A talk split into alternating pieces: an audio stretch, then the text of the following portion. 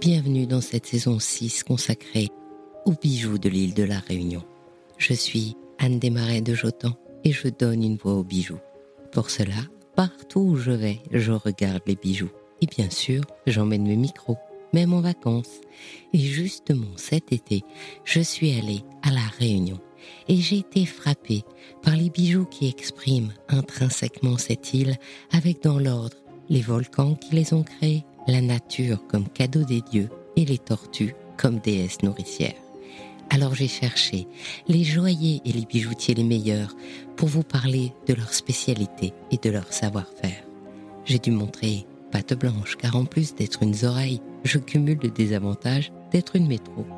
Mais au final, je vous propose, au bout de mon micro, de découvrir dans ce quatrième et dernier épisode Olivier Waro, médiateur culturel du Madois, le musée des arts décoratifs de l'océan Indien.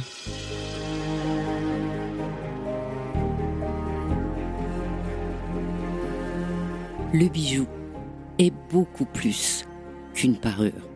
C'est un symbole et pour décrypter ce symbole particulièrement à la Réunion, j'ai la chance aujourd'hui d'être en plein milieu du musée du Madois, le musée des arts décoratifs de l'océan Indien. Et j'ai la chance d'avoir le musée toute seule pour moi avec Olivier Waro, qui est médiateur culturel. Bonjour, Olivier. Bonjour à vous. Comment va? Ça va. Alors, est-ce qu'on pourrait euh, décrypter un peu tous les deux cet art particulier euh, de la Réunion qui est quand même un sacré mélange? Je, sais que par exemple quand je me suis promenée sur les marchés, etc., j'ai vu qu'il y avait la mention pays, P-E-I, qui voulait dire fait ici. Mhm. Et ça a l'air d'être quelque chose de très très important cette notion. Oui, tout à fait. Bah, il faut savoir que la Réunion est depuis le XVIIe siècle, hein, depuis 1665 colonisée par les euh, Français du coup, et euh, il y a eu en fait un, arrivage, un mélange par la suite, notamment avec l'esclavage, notamment avec l'arrivée des engagés indiens au XIXe siècle, l'arrivée des Chinois, donc des cantonais au XIXe siècle également, euh, qui sont venus travailler à la Réunion, et il y a eu ce melting pot ensuite. Donc cette notion de, pays est assez particulier parce que on retrouve en fait ce mélange culturel et cultuel qu'il y a eu à la Réunion que l'on retrouve dans les œuvres d'art, que l'on retrouve dans les religions. Euh, donc c'est assez particulier et c'est très très beau. Hein. C'est un magnifique paysage que l'on retrouve ici. On peut dire en fait que la Réunion porte bien son nom. Hein, du coup, donc euh, on réunit tout le monde.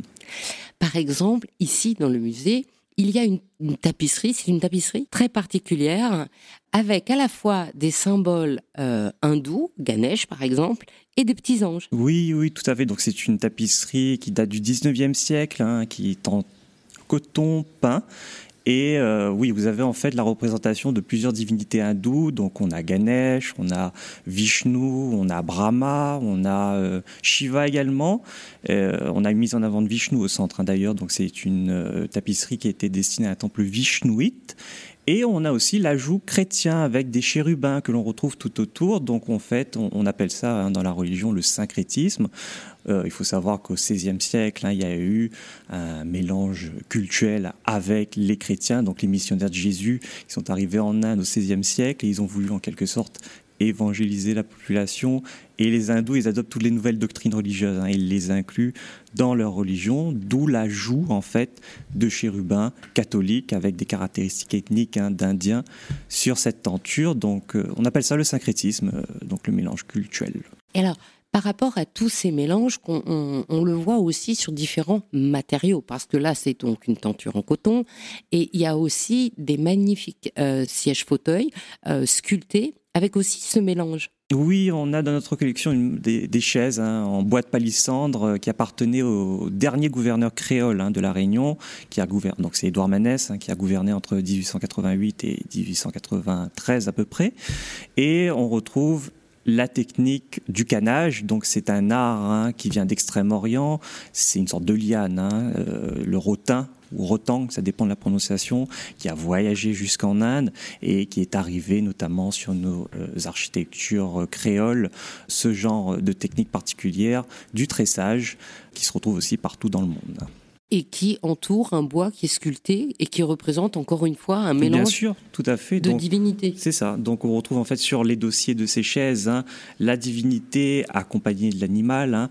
On a différentes divinités avec des animaux comme des éléphants hein, qui représentent euh, la richesse. Euh, C'est l'éléphant en fait qui va asperger la divinité d'eau de vie. On a le pan également, magnifique, qu'on appelait Paravani, c'est le penture de serpent. On a le singe, Hanuman. On a la vache sacrée, la vache céleste qu'on appelle Kamadenu. Et on a aussi le serpent, hein, le cobra polycéphale, euh, côté positif, hein, qu'on appelle le naga, symbole de protection également. Et ce qui est amusant, c'est que donc ces chaises euh, qui appartiennent à un gouverneur, donc en fait c'est l'excellence en Mhm. fait, euh, je suppose chez lui qu'il y avait. Oui. Eh ben on, on met ces symboles-là qui ne sont pas des, des animaux qui sont ici. Non, non, en effet. Donc là, en fait, c'était un gouverneur hein, qui avait exercé en Inde. Donc il connaissait déjà cette architecture particulière, il connaissait déjà cette euh, mythologie euh, culturelle indienne hein, avec euh, le pan, hein, l'éléphant, ce symbole particulier, le singe aussi. Donc en fait, il s'est imprégné de, de cette mythologie, de cette culture indienne pour en fait inclure tout cela sur ses chaises et décorer son mobilier et chez lui également. Alors que à la Réunion, si j'ai bien euh, tout vu, parce qu'il y en a partout, partout, le symbole, c'est l'oiseau qui s'appelle paille en queue. Oui, tout à fait. Donc le paille en queue, hein, donc c'est euh, un animal assez particulier. On le retrouve un peu partout, surtout dans les fonds de ravines, parce que c'est là qu'il réside. C'est cet oiseau euh, magnifique, hein, tout blanc avec quelques taches noires. Il a cette très longue queue euh, qui rappelle un peu, d'où son nom, hein, paille en queue, qui rappelle un peu la paille hein, quand on regarde une paille. Et euh, cet oiseau est euh, lié à une légende. hein. c'est la légende d'une sirène qui était amoureuse d'un triton, sauf qu'un jour il rencontre un, un génie malveillant qui les transforme en paille en queue. Et en fait, la queue en question est tirée de la queue de la sirène. Donc c'est assez, assez original du coup. Et euh, leur but en fait, c'est de retrouver leur royaume perdu euh, dans l'océan, un peu comme le royaume de l'Atlantide. hein. Euh, Et, c'est vraiment un oiseau magnifique que l'on retrouve partout, y compris sur les magasins, mais aussi bien sûr sur les bijoux. C'est vraiment le premier symbole qu'on retrouve sur les bijoux d'aujourd'hui et qui rassemble autour de cette légende qui est quand même extraordinaire comme l'Atlantide, qui touche quelque part aucun des peuples qui constituent la Réunion mhm. et qui fait le symbole de la Réunion. Parce que, parce que quoi en fait? Parce que cette liberté, parce que cette originalité, De l'oiseau, eh bien oui, on peut le dire, hein, parce que c'est vraiment un animal totem. hein. on peut dire que c'est un animal qu'on retrouve pas partout. Euh, c'est vraiment l'animal totem hein, de la Réunion. C'est pour ça qu'on le retrouve sur des parures, sur des bijoux, sur des boucles d'oreilles. Donc euh, on peut dire en fait que c'est un animal euh, symbolique, donc un peu comme le coq qui va avec la France. Nous, on a le paille en queue à la Réunion, du coup. Et ça date de quand? Est-ce qu'il y a une idée ou est-ce que ça fait partie de, tellement longtemps qu'on ne s'en souvient plus oui, on veut dire ça. hein. Donc ça, on veut dire que ça, ça fait partie en fait des temps immémoriaux. hein. C'est vraiment un animal qui faisait partie du paysage. Et avec l'arrivée de l'homme, on a un peu mystifié cet oiseau pour euh, le rendre un peu plus beau au regard de tout le monde et par la suite il est arrivé sur les parures c'est pour ça qu'on le retrouve un peu partout à la Réunion dans nos cous, nos oreilles et nos nez aussi Alors, la Réunion, c'est aussi, euh, depuis la nuit euh, des temps, le symbole de la nature. C'est-à-dire qu'on reprend n'importe quel écrit euh, d'il y a très très longtemps. Les premiers explorateurs, à chaque fois, ils écrivent « Oh là là, c'est luxuriant, c'est calme, il y a plein de plantes, il y a plein d'animaux. » Et bien sûr, l'animal qui était vraiment le plus abondant à l'époque, c'est la tortue. Oui, tout à fait. hein. Donc, il faut savoir aussi que la Réunion, elle était mentionnée sur des euh, cartes, hein, sur des portulons. C'est une île d'escale. On, s'y a arrêté, mais on n'a pas colonisé l'île euh, au début. Il faut attendre vraiment le XVIIe siècle pour qu'on voit en fait cette nature luxuriante, cette nature généreuse, parce que l'île est généreuse. Quand les hommes arrivent la première fois, ils se servent dans la nature. Par la suite, la Compagnie des Indes va décider de lancer une culture du café, lancer de la culture de la canne par la suite. Et euh, on va en effet euh, se nourrir par la suite de la tortue. hein. Euh, donc une créature euh, très prisée. Et c'est à cause de cela aussi euh, qu'on a perdu un peu d'effectifs de tortue aujourd'hui. Euh, mais elle est restée tout un symbole aussi hein, par la suite parce qu'elle va arriver euh, dans euh, la religion. Euh, par la suite, donc, euh, dans l'hindouisme, elle est liée au barattage de la mer de lait. Je ne sais pas si vous avez déjà entendu parler de cette légende indienne. Donc, c'est l'histoire en fait de Shiva, qui en, fait, les divinités étaient mourantes et il voulait en fait avoir le nectar d'immortalité qu'on appelle l'amrita. Et un jour, Shiva décide de barater. Donc, vous connaissez ce terme. Je ne sais pas si vous connaissez ce terme, à barater, la barate hein, qu'on utilise, l'objet qu'on utilise pour faire du beurre aujourd'hui. Et euh, voilà, il met en place une montagne en plein milieu de la mer. Il enroule un serpent autour de cette montagne.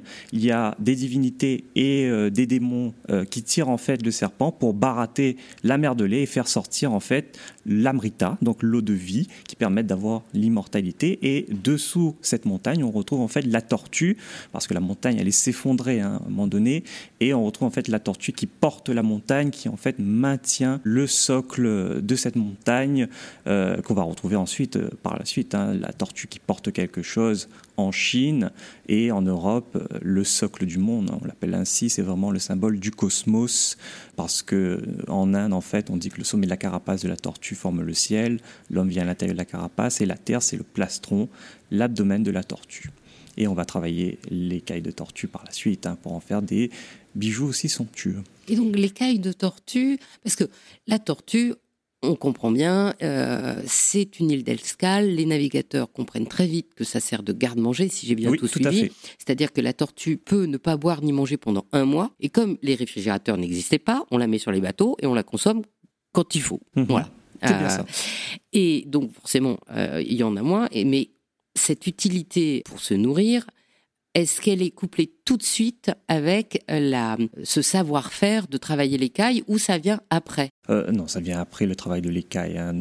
Au départ, c'était vraiment la tortue que l'on consommait. Ensuite, c'est vraiment la, devenu la tortue euh, symbolique hein, par la suite. C'est euh, vraiment à partir du... alors, ça dépend en fait où on se positionne dans le monde, hein, parce qu'il faut attendre le 16e siècle, 7e siècle pardon, en Extrême-Orient et en Polynésie pour qu'on commence à travailler l'écaille de tortue.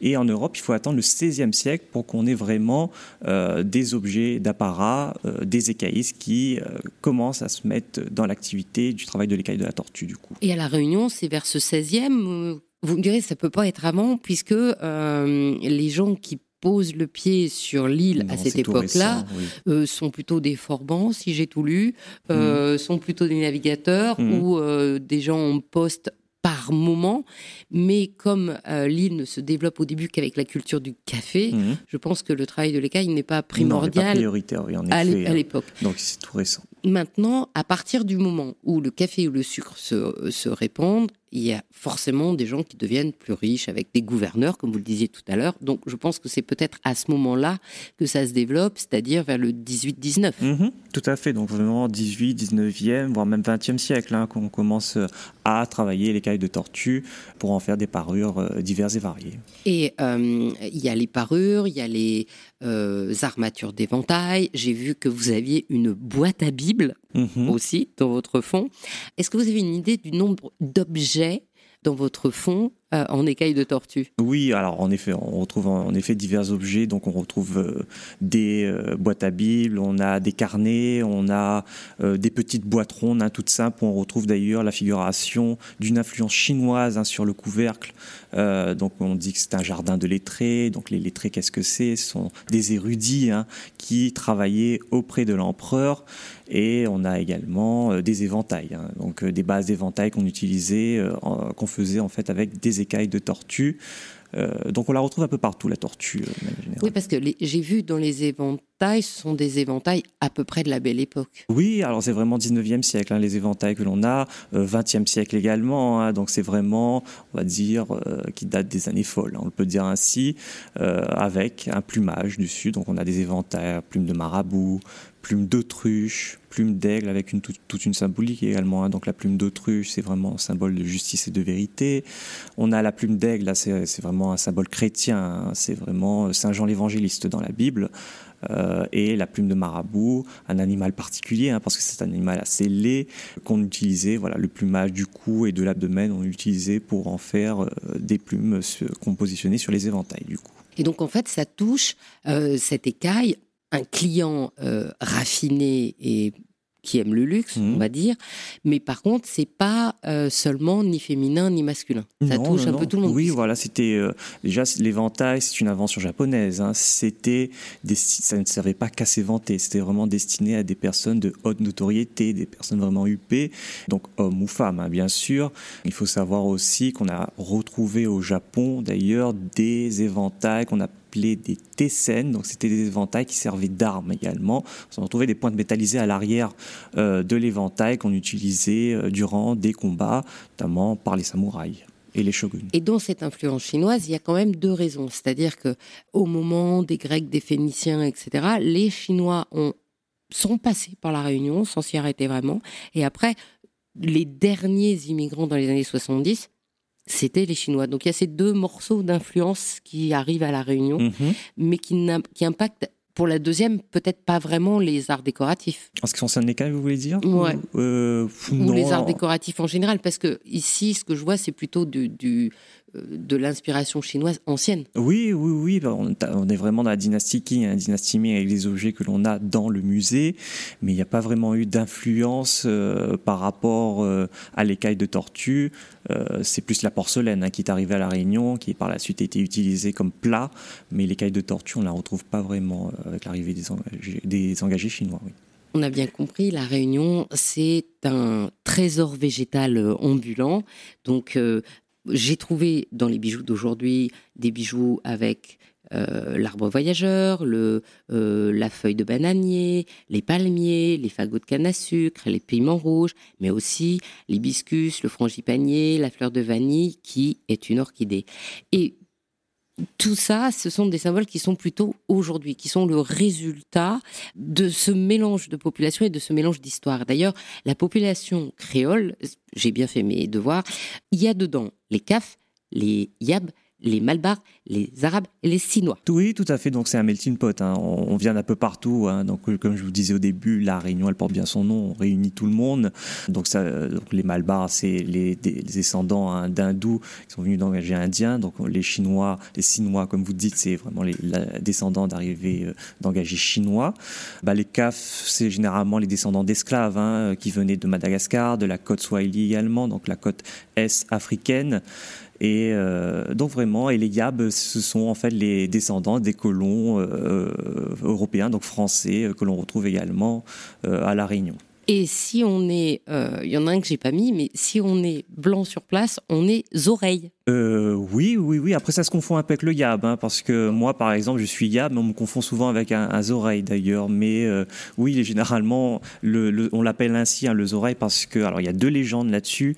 C'est parce qu'on dit que lorsqu'un esclave euh, quittait son camp, était marron, comme, on disait à l'époque, donc c'est-à-dire qu'il qu'il fuyait euh, le camp de maître, ben, quand il euh, qu'il a- quand il a été récupéré par le maître, le maître lui coupait une oreille, donc c'est pour ça qu'on l'a appelé euh, oreille.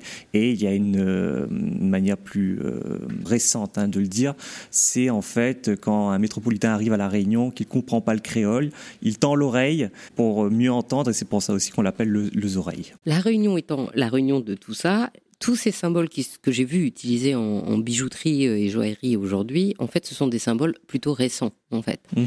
Euh, dans les arts euh, et les arts décoratifs, on les, est-ce qu'on les retrouve et à partir de quand Sous forme de peut-être de tableaux ou simplement c'est, comme vous expliquiez tout à l'heure, non pas un tableau qui montre par exemple les cannes à sucre, mais une chaise où il y a à la fois la technique qui vient d'Inde, euh, la sculpture qui est euh, voilà, euh, qui est un mélange avec une autre religion.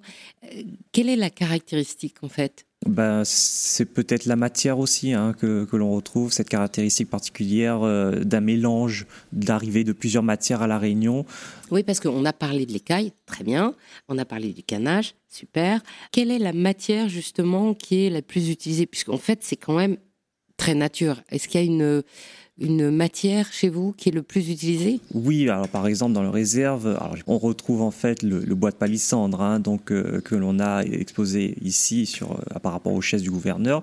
Donc c'est un bois qui ne pousse pas à la Réunion, mais on retrouve plutôt à Madagascar, euh, en Inde, au Brésil également.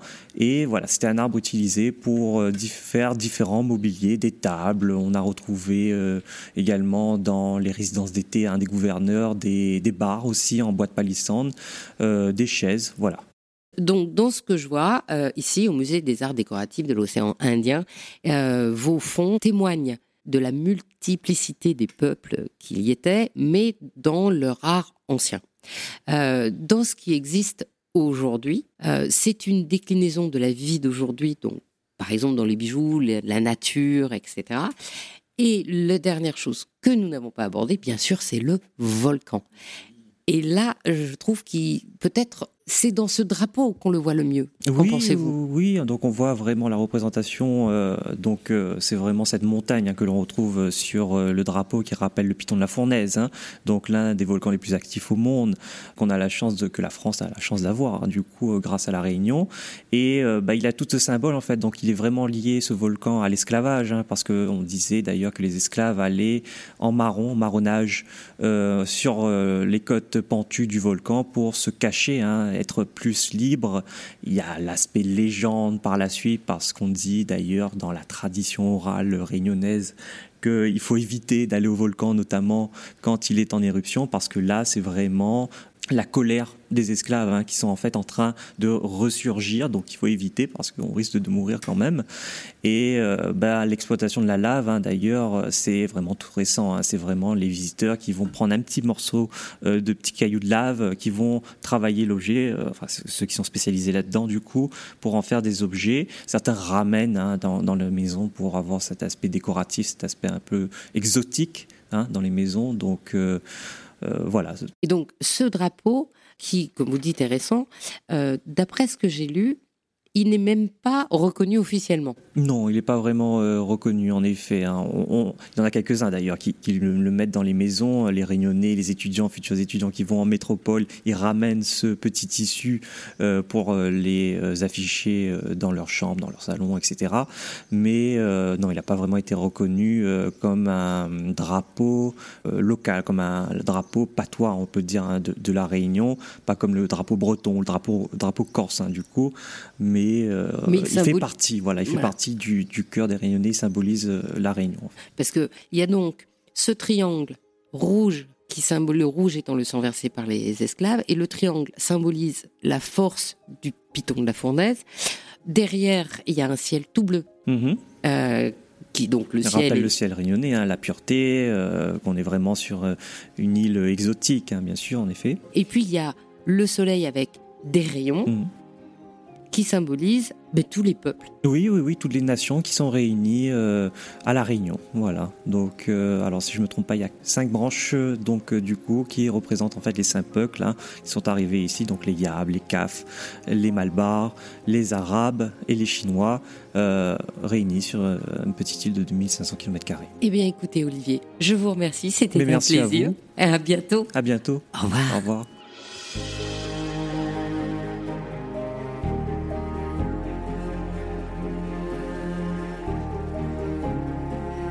Merci d'avoir écouté ce dernier épisode de la saison 6 du podcast Il était une fois le bijou, consacré aux bijoux de l'île de la Réunion.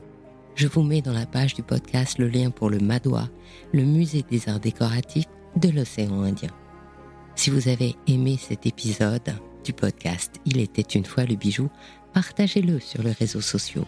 Si vous souhaitez faire parler vos bijoux et votre maison, je serai ravie de vous accueillir en partenaire dans mes podcasts natifs ou de vous accompagner pour créer votre propre podcast.